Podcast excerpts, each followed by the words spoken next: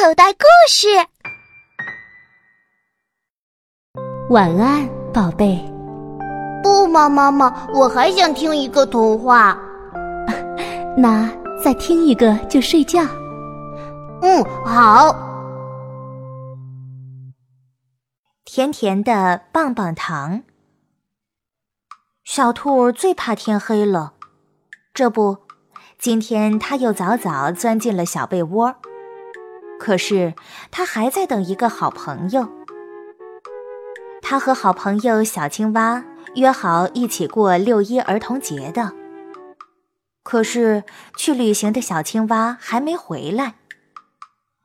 小青蛙不会有什么危险吧？小兔担心的熄灭了床头灯。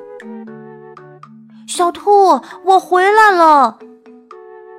是小青蛙的喊声。小兔蹦下床，鞋都顾不上穿，跑去开门儿。看，我给你节日礼物。小青蛙把一大堆棒棒糖塞进小兔怀里。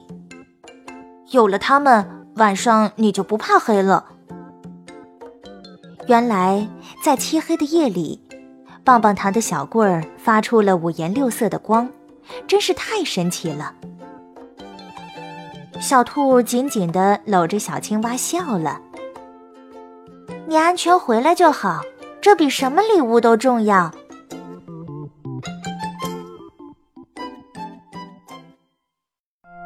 故事结束了，现在你该说什么？晚安，妈妈。晚安，宝贝。